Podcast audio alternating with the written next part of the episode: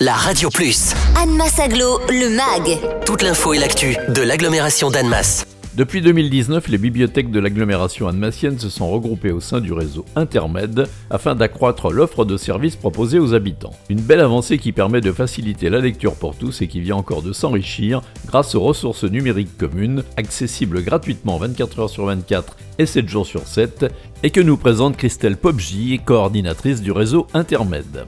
Les bibliothèques de l'agglomération fonctionnent en réseau sous la bannière d'Intermed. Le réseau offre une carte, un catalogue et un site internet unique. Le mode de fonctionnement a été harmonisé, notamment le nombre et la durée des prêts, et l'inscription est gratuite pour tout le monde. Bien sûr, le réseau continue d'évoluer et l'offre de documents n'est plus seulement physique, elle s'étend maintenant au domaine numérique. Des ressources d'auto-formation, de vidéos à la demande, de presse et des ressources pour la jeunesse ont maintenant été mises à disposition via le site d'Intermed www bibliothèque au pluriel petit-internet.fr. L'accès à ces ressources est totalement gratuit. Elles sont accessibles 24 heures sur 24 et 7 jours sur 7 sur euh, tout outil connecté comme un smartphone, euh, un ordinateur, une tablette ou même une télé connectée. Nous avons pris quatre abonnements, un avec caféine qui permet d'accéder à un catalogue de plus de 1000 titres de presse quotidien, hebdo, mensuel. Avec tout apprendre, c'est plus de 160 000 heures de cours d'auto-formation, principalement en vidéo auxquels on peut accéder. Alors on peut préparer son code,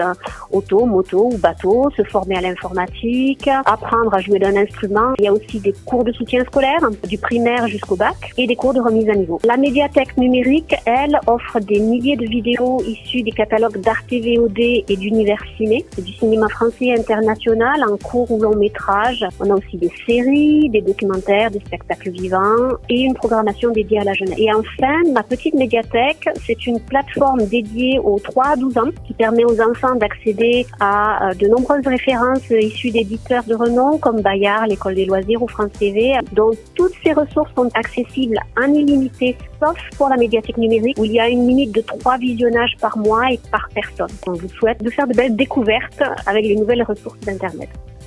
Retrouvez Anne Massaglo, le MAG. Tous les vendredis à 11h55 et 13h55 sur la Radio Plus. Et en continu sur annemass-aglo.fr.